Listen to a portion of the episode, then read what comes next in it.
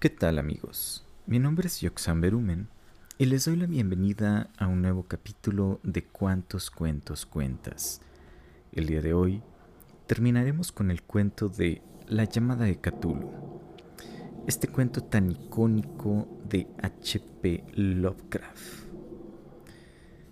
Y dice así, capítulo número 3.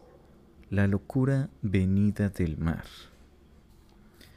Si el cielo alguna vez quisiera otorgarme una bendición, desearía que borrara las consecuencias que me acarreó una mera casualidad, la cual hizo que fijara los ojos en cierto pedazo de papel para envoltura que estaba en el suelo. No se parecía a nada que yo pudiera encontrar en el curso habitual de mi caminata diaria, pues provenía de un viejo ejemplar de un diario australiano, el Sydney Bulletin, del día 18 de abril de 1925. Ese papel había escapado incluso al servicio de información que, durante los días de su publicación, estuvo recolectando con avidez materiales para la investigación de mi tío. Para entonces, ya casi había olvidado del todo mis pesquisas acerca de lo que el profesor llamó el culto de Cthulhu y estaba de visita con un amigo que había estudiado en Patterson, Nueva Jersey. Él era curador en un museo local y un especialista muy reputado en minerales. Ese día, examinando la reserva de muestras colocadas sin mucho cuidado en las repisas de almacenamiento de un cuarto trasero del museo, mi vista quedó atrapada por una rara fotografía de una de las viejas publicaciones extendidas debajo de una de las piedras. Era el ya mencionado Sidney Bulletin. Mi amigo tenía amplias relaciones en los lugares más inimaginables del extranjero, y la fotografía era un recorte de medio tono que mostraba la imagen de una espantosa esfinge de piedra casi idéntica a la que Legras encontrara en el pantano. Limpiando con apremio el precioso contenido que estaba sobre la hoja, leí el artículo a detalle y acabé decepcionado al encontrarlo de una extensión apenas moderada. No obstante, lo que sugería era de portentosa significación para mi interés y decidí arrancar con cuidado aquel artículo para actuar cuanto antes. En él se leía lo siguiente. Misterioso barco abandonado hallado en el mar. El vigilante vuelve remolcando un desprotegido yate artillado de bandera neozelandesa. Un sobreviviente y un muerto hallados a bordo. Relato de una batalla desesperada y muerte en el mar. El marinero rescatado rehúsa dar detalles de la extraña experiencia lo encuentran en posesión de raro ídolo. Habrá investigación. El vigilante, carguero de la compañía Morrison, en ruta desde Valparaíso, arribó esta mañana a su muelle en Darling Harbour, habiendo remolcado el dañado y deshabilitado yate de vapor fuertemente artillado, el Alert, el cual había sido visto el 12 de abril a los 34 grados 21 minutos de latitud sur y a los 152 grados 17 minutos longitud oeste. A bordo transportaba un hombre vivo y uno muerto.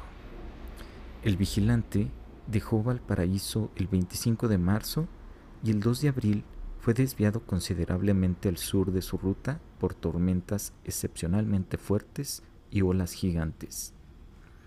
El 12 de abril el barco abandonado fue avistado, y, aun cuando éste parecía estar desierto, una vez que se abordó, descubrieron que llevaba un sobreviviente en condición semidelirante y un hombre que, evidentemente, había muerto hacía más de una semana. El sobreviviente se aferraba a un espantoso ídolo de piedra cuyo origen se desconoce, de alrededor de 30 centímetros de alto y ante cuya naturaleza todos los expertos de la Universidad de Sydney, la Sociedad Real y el museo en College Street se declaran completamente desconcertados. De esta, el sobreviviente dijo que la encontró en la cabina del yate, en un pequeño altar tallado con patrones comunes. Este hombre, luego de recuperar el sentido, contó una historia extraña en exceso acerca de piratería y matanza. Su nombre es Gustav Johansen, un noruego medianamente educado, quien fungía como segundo oficial de la goleta de dos mástiles Emma, proveniente de Outland, la cual salió rumbo a Callao el 20 de febrero, con una tripulación de 11 hombres. La Emma, según su declaración, se retrasó y fue desviada de su curso en dirección muy al sur por la gran tormenta que tuvo lugar el primero de marzo. Para el 22 del mismo mes, a los 49 grados 51 minutos de latitud sur y los 128 grados 34 minutos de longitud este, se encontraron con el Alert, tripulado por gente extraña y de aspecto vil, compuesta por canacas y mestizos Habiéndosele ordenado que diera la vuelta, el capitán Collins rehusó hacerlo.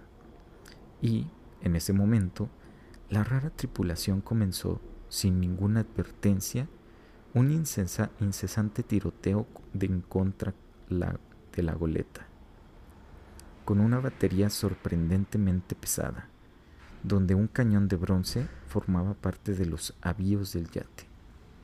Los hombres de la EMA dieron pelea, dijo el sobreviviente, y aunque la goleta comenzó a hundirse por los tiros bajo la línea de flotación, ellos se las arreglaron para lanzarse al costado de su rival y abordarlo. Forcejeando con la salvaje tripulación en la cubierta del yate y viéndose obligados a matarlos a todos, siendo ellos más numerosos debido a su particularmente abominable y desesperada, aunque muy torpe, manera de pelear. Tres de los tripulantes de la EMA, incluyendo el capitán Collins y el primer oficial Green, murieron, y los restantes ocho, bajo el mando del segundo oficial Johansen, procedieron a navegar el yate capturado siguiendo con su ruta original para verificar si existía alguna razón que justificara la orden recibida de volver atrás. Al día siguiente, según parece, alcanzaron una pequeña isla, aun cuando no se conoce la existencia de ninguna en esa parte del océano, y desembarcaron en ella. De alguna manera, seis de los hombres murieron en tierra. Aunque Johansen se muestra extrañamente reservado en este segmento de su relato y solo habla de su caída en un abismo rocoso. Más tarde, al parecer, uno de sus compañeros y él abordaron el yate y trataron de navegarlo, pero fueron azotados por la tormenta del 2 de abril. El hombre recuerda muy poco a partir de ese momento y hasta su rescate del día 12 y ni siquiera registra en su mente cuándo fue que William Briden, su compañero, murió. La muerte de Briden no revela causa aparente y es posible que fuera provocada por la ansiedad o excesiva exposición a la intemperie. Las notas telegráficas reportan que el Alert era bien conocido allí como un barco meramente que recorría las islas y ostentaba una mala reputación en los muelles era propiedad de un grupo de mestizos cuyas frecuentes reuniones y excursiones nocturnas a los bosques atraían no, poca curiosidad. Y había levado el ancla con mucha prisa justo después de la tormenta y los temblores de tierra del primero de marzo. Nuestro corresponsal en Auckland le otorga a la Emma y su tripulación una reputación excelente y Johansen es descrito como un hombre sobrio y digno. El almirante abrirá una averiguación acerca de todo el asunto, misma que comenzará mañana, en la cual no se escatimará esfuerzo alguno para inducir a Johansen a que hable con mayor libertad de la que hasta el momento ha empleado. La nota no decía más, pero estaba también la imagen del ídolo infernal. Y vaya tren de pensamientos que se puso en marcha en mi mente. Había encontrado un nuevo tesoro de datos acerca del culto de Cthulhu y la evidencia de que había que buscar tanto por mar como por tierra. ¿Qué motivo había incitado a la tripulación de híbridos a ordenarle a la EMA que se retirara mientras, al mismo tiempo, navegaba con su repugnante ídolo? ¿Qué isla era aquella en donde seis tripulantes de la EMA habían muerto y sobre la cual el oficial Johansen se mantenía tan esquivo? ¿Qué era lo que la investigación del vicealmirante había puesto al descubierto y qué se sabía acerca del pernicioso culto? Y lo más maravilloso de todo, qué vínculo profundo y sobrenatural habían las fechas, esas que ahora daban una significación maligna y ya innegable a la serie de eventos que tan cuidadosamente anotara mi tío? Marzo primero o febrero 28, de acuerdo con la línea internacional de cambio de fecha. En tal día habían sucedido el terremoto y la tormenta. Desde Dunedin, el Alert y su dañina tripulación salieron ansiosos, como si se les hubiese convocado de una manera imperiosa. Y, del otro lado del mundo, poetas y artistas comenzaron a soñar con una extraña ciudad anegada y ciclópea, mientras un joven escultor había moldeado, en estado de trance, la forma aborrecible de Cthulhu. Marzo 23. La tripulación de la EMA desembarca en una isla desconocida y deja ahí seis hombres muertos. En esa fecha, los sueños de hombres sensibles cobran un realismo exuberante y se oscurecen por temor a maléficos propósitos de un monstruo gigante. Mientras un arquitecto pierde la razón y un escultor repentinamente entra en delirio. ¿Y qué hay de esta tormenta del 2 de abril? La fecha en la que cesaron todos los sueños de la ciudad cenagosa y Wilcox emergió sin daño visible del azote que le causaba aquella extraña fiebre?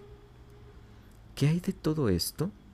Y aquellas pistas que diera el viejo Castro acerca de los primigenios, llegados de las estrellas y ahora sumergidos, y de su próximo reinado, su fiel culto y su dominio de los sueños? ¿Estaba yo tambaleándome en el borde de horrores cósmicos más allá de la capacidad del hombre para poder soportarlos? Si era así, estos seres debían ser horrores mentales solamente, porque, de alguna manera, el segundo día de abril se había puesto fin a cualquiera que fuese la amenaza monstruosa que había comenzado a sitiar las almas de la humanidad. Esa tarde Luego de un día de telegrafiar y hacer preparativos con urgencia, me despedí de mi anfitrión y tomé un tren rumbo a San Francisco. En menos de un mes estaba en Dunedin, donde, sin embargo, hallé que se, se sabía muy poco de los integrantes del culto, y la información que permanecía viva solo se hallaba en viejas tabernas de marineros. Las sabandijas de los puertos eran demasiado vulgares para hacer mención especial de ellas. Entre charlas ligeras y pláticas ambiguas, indagué acerca de un viaje tierra adentro que hicieron aquellos mestizos, trayecto durante el cual afirmaban haber notado un tenue tamborileo y llamas rojizas en las colinas distantes. En Auckland descubrí que cuando Johansen regresó, su cabello rubio se había vuelto una mata blanca. Luego de la superficial y poco concluyente investigación en Sydney, había vendido su cabaña en West Street y navegado con su esposa hacia su antiguo hogar en Oslo. sobre su perturbadora experiencia, nada había contado a sus amistades de lo que había revelado a los oficiales del almirante. Por ello, lo único que pudieron hacer por mí fue darme su dirección en Oslo. Luego de eso, fui a Sydney y hablé sin ningún provecho con marineros e integrantes de la corte del viceralmirante, y allí estaba anclado el Alert, en la circular Quay, en Sydney Cove, pero ahora vendido y dedicado al comercio. Nada obtuve de su personal evasivo.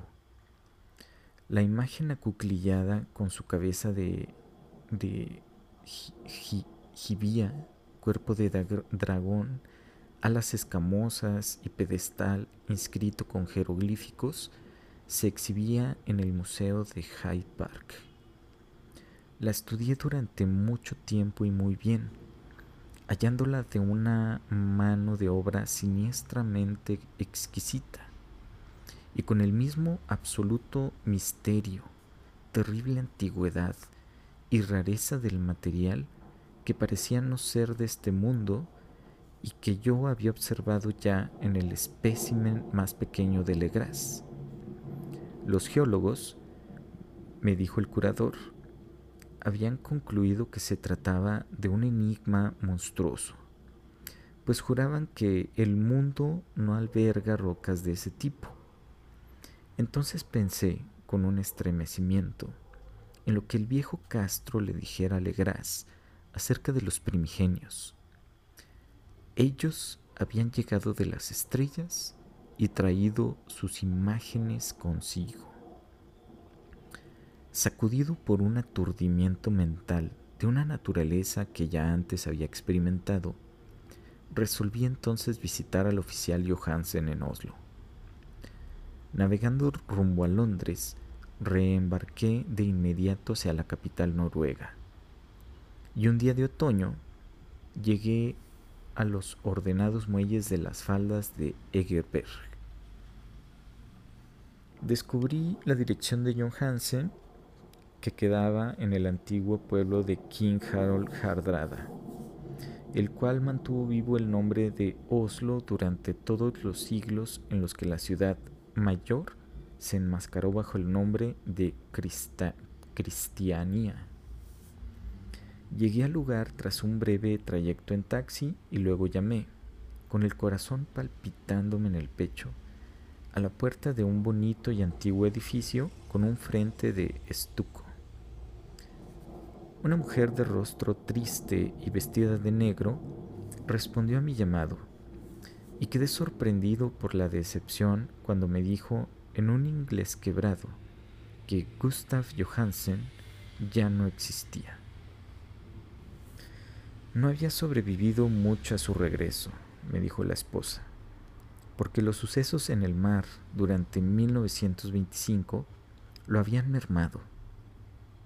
Él no le había contado más a ella de lo que ya había dicho públicamente, pero había dejado un largo manuscrito de cuestiones técnicas, como él lo llamaba, escrito en inglés evidentemente para mantenerla a ella a salvo del peligro de leer accidentalmente algo de lo ahí señalado. Resulta que, durante una caminata por una calle estrecha cerca del atrancadero de Gothenburg, le cayó encima un bulto de papeles desde la ventana de un ático. Dos marineros lascares de inmediato trataron de ayudarlo a ponerse de pie pero murió antes de que la ambulancia pudiera llegar hasta donde se encontraba. Los médicos no encontraron una causa concreta de muerte y la achacaron a un problema cardíaco, aunado a su condición de constitución debilitada. Ahora siento que un sombrío terror me roe las entrañas y sé que nunca habrá de abandonarme hasta que yo también haya encontrado el reposo eterno, accidentalmente o de otra manera. Persuadiendo a la viuda de que mi conexión con los asuntos técnicos de su esposo me daba suficientes derechos sobre su manuscrito, Me llevé el documento y comencé a leerlo en el barco de regreso a Londres. Era un asunto simple, inconexo, el esfuerzo de un marinero ingenuo por hacer un diario post facto, que buscaba reconstruir día tras día aquel pavoroso viaje final.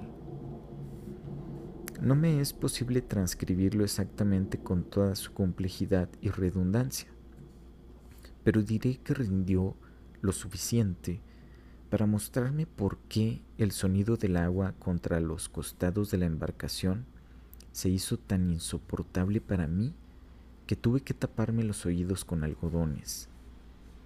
Johansen, gracias a Dios, no lo sabía todo. Incluso habiendo visto la ciudad y a la entidad, mas yo nunca volveré a dormir en la calma al pensar en los horrores que acechan sin cesar en el tiempo y el espacio detrás de la vida. Y en esas blasfemias impías, llegadas de estrellas antiquísimas, que sueñan en el fondo del mar, conocidas y favorecidas por un culto pesadillesco, listo y ansioso por liberarlas en el mundo cuando otro terremoto haga emerger su monstruosa ciudad de roca hasta la luz del sol y el aire libre. El viaje de Johansen había comenzado justo como se lo relató al albinante. La Emma con lastre, había salido de Auckland el 20 de febrero y había sentido la fuerza total de esa tempestad ocasionada por el terremoto que debió hacer que desde el fondo marino se elevaran los horrores que llenaron de pavor los sueños de los hombres. Al recuperar el control, la embarcación avanzó a buen ritmo hasta que fue detenida por el alert el 22 de marzo y me fue posible sentir el, pesar del oficial mientras escribía acerca de su, en su cañoneo y hundimiento. De los demoníacos cultistas morenos del alert se refiere a ellos con notable horror.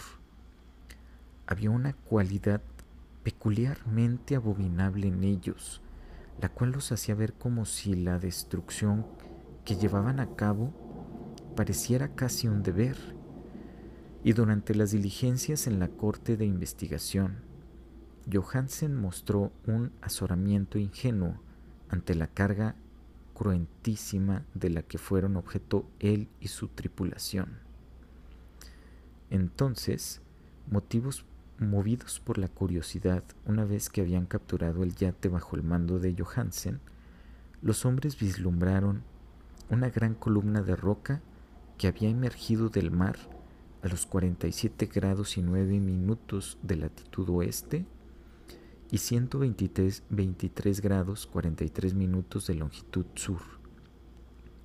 Y llegaron a una costa de lodo, limo y una arquitectura ciclópea, toda recubierta de algas. Esta no podía ser menos que la sustancia tangible del supremo terror en la tierra la pesadillesca ciudad sepulcro de Rilé, que fue construida incalculables eones antes de que comenzara la historia por las enormes e inmundas formas que bajaron desde las estrellas desconocidas. Ahí yacían el gran Cthulhu y sus hordas, ocultos en verdes bóvedas cenagosas y mandando, por fin, luego de eras innumerables. Los pensamientos que esparcían miedo entre los sueños de los más perceptivos y llamaban imperiosamente a sus fieles para que viniesen en un peregrinaje de liberación y restablecimiento. Johansen no sospechaba nada de eso, pero Dios sabe que vio lo suficiente. Yo supongo que solo una cima montañosa, la espantosa ciudadela coronada por un monolito donde el gran Cthulhu estaba enterrado, fue lo que en realidad emergió del océano. Cuando pienso en la extensión de todo lo que podría estar aguardando ahí en el fondo, casi siento el impulso de suicidarme en el acto. Johansen y sus hombres quedaron sorprendidos por la majestuosidad cósmica de esa Babilonia gigante de ancestrales deones y deben haber adivinado, sin requerir mucha guía, que no se trataba de algo de este o cualquier otro planeta donde reinara la cordura. El asombro ante el tamaño increíble de los bloques de roca verduzca ante la impactante altura del inmenso monolito labrado y ante la integrante identidad de las colosales estatuas y bajo relieves con la extraña imagen que había encontrado en el altar del alert, queda marcadamente visible, visible en cada línea de la aterrada descripción del segundo oficial Johansen. Sin conocer el futurismo, Johansen logró plasmar algo muy similar a este cuando escribió sobre la ciudad, pues un lugar, en lugar de describir alguna estructura o edificio definido, él solo abunda en las vagas impresiones que le causaban los amplios ángulos y las superficies rocosas, superficies demasiado extensas para pertenecer a cualquier cosa natural y apropiada para nuestro planeta, y hechas, hechas impías con sus horribles imágenes y jeroglíficos. Si menciono su relato de los ángulos es porque sugiere algo que Wilcox me había dicho al respecto en sus horrendos sueños. Él me dijo que la geometría del sitio onírico que veía era anormal, no euclidiana, y repugnantemente evocadora de esferas y dimensiones que están apartadas de las nuestras. Ahora un marinero de poca cultura sentía las mismas cosas mientras observaba directamente la terrible realidad. Johansen y sus hombres desembarcaron en un banco de lodo con pendiente a, en esta acrópolis monstruosa y subieron, resbalándose por los titánicos bloques fangosos, cuyo tamaño demostraba que esa escalinata no había sido hecha por mortales. El sol mismo en el cielo parecía estar distorsionado cuando se le observaba a través de los, de los miasmas que lo polarizaban y de los que emanaba esta perversión empapada por el mar, y una irregular sensación de amenaza y suspenso acechaba maliciosamente desde aquellos ángulos demenciales y fugaces de roca labrada en la que un segundo vistazo revelaba concavidad, cuando a primera vista habían parecido convexos. Algo muy parecido al miedo se había apoderado de todos los exploradores antes de que pudieran ver algo más definido que roca, limo y algas. Cada uno habría huido de haber ignorado su temor a ser la burla de los demás. Y solo los movía a seguir como la exploración una mínima motivación, encontrar algún souvenir que pudieran llevarse consigo. Pero fue en vano.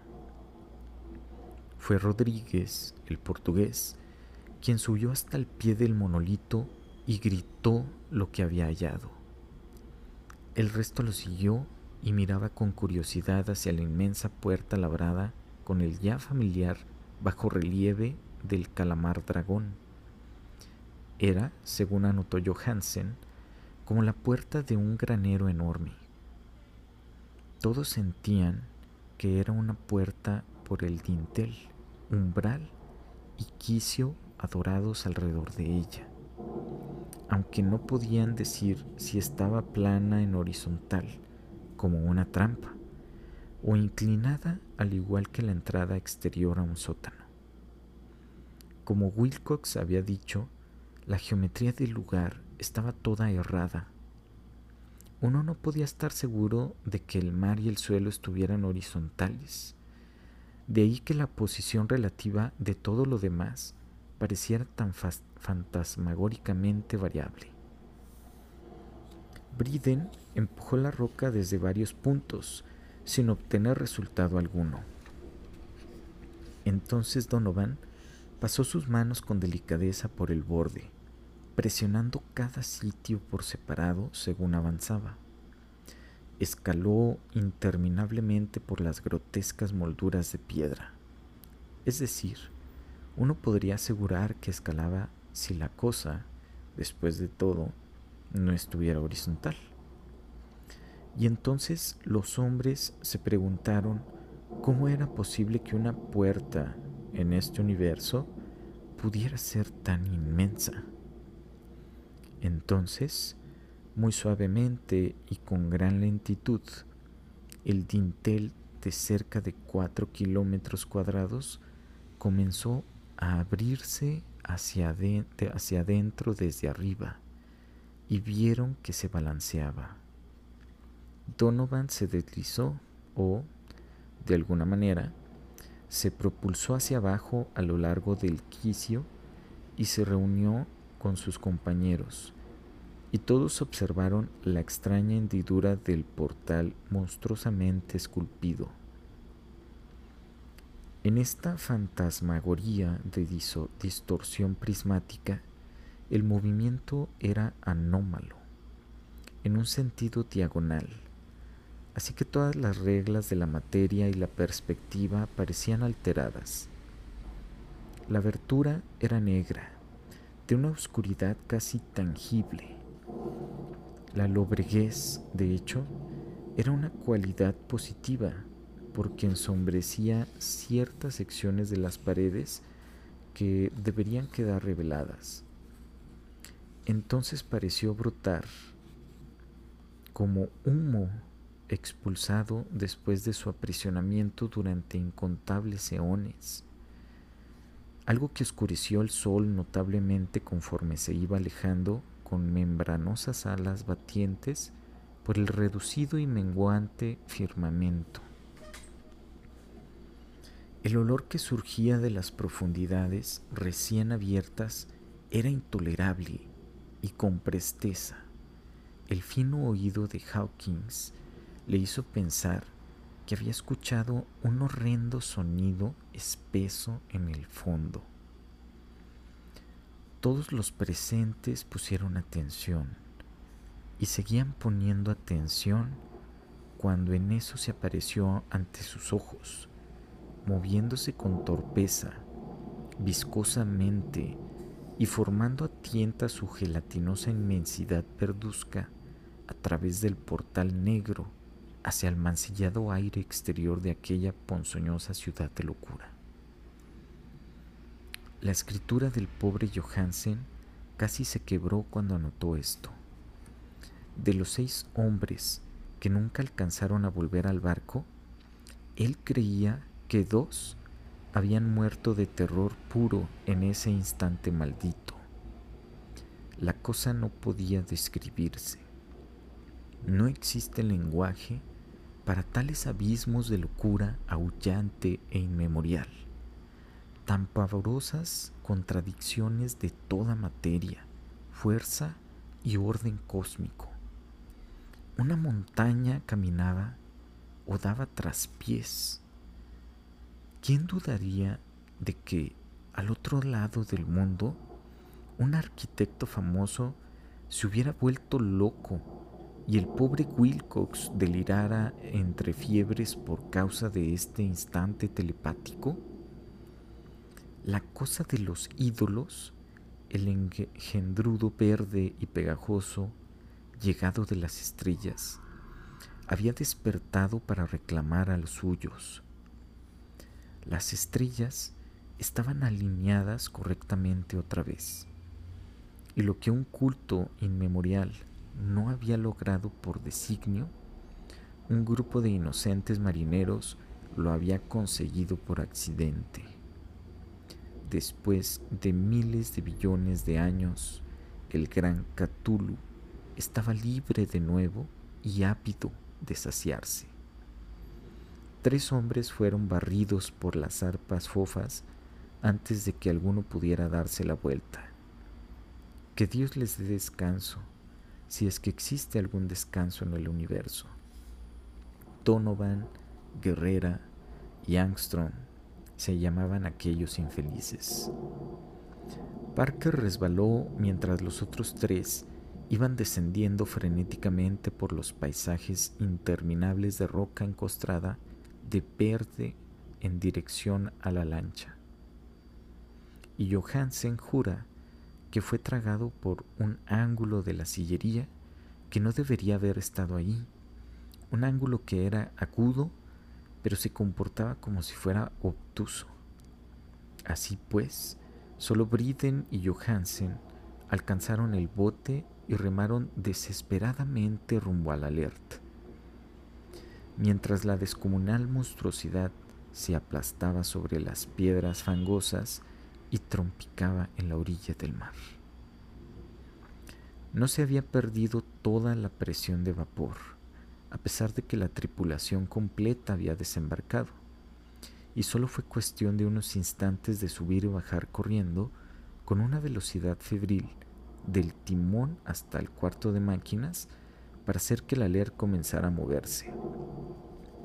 Lentamente, en medio de los horrores distorsionados de aquella escena indescriptible, el yate comenzó a surcar las letales aguas mientras que, en la sillería de aquella costa cadavérica, que no era de este mundo, la cosa titánica que descendió de las estrellas se mecía y farfullaba como Polifemo, maldiciendo al barco fugitivo de Odiseo.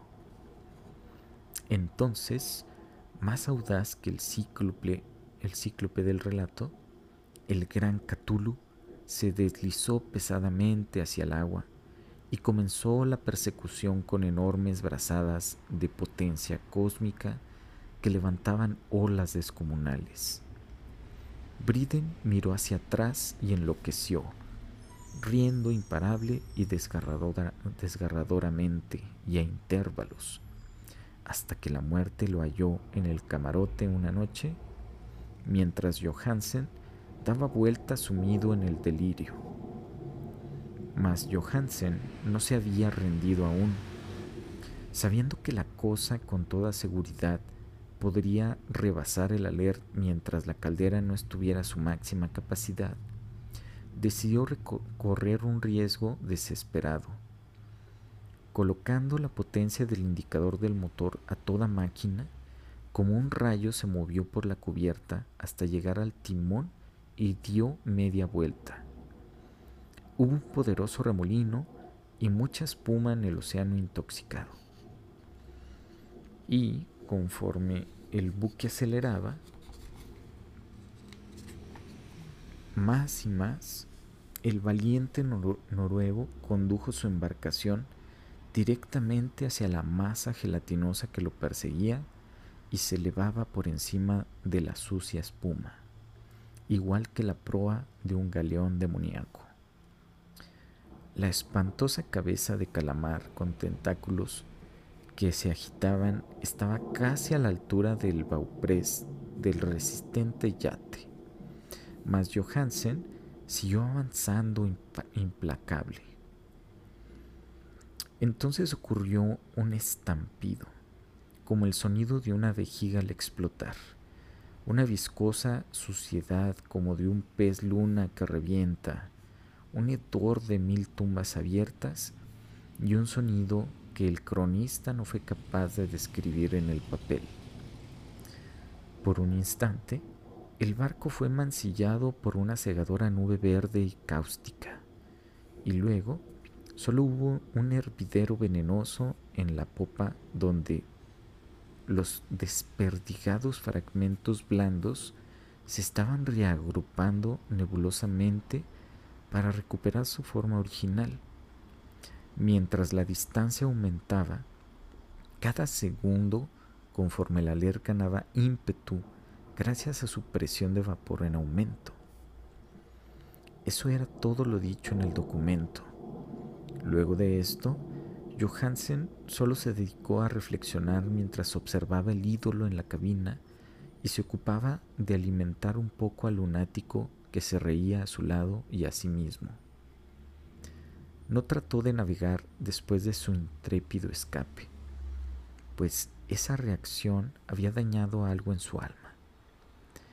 Entonces llegó la tormenta del 2 de abril y con ella una especie de neblina en su cerebro.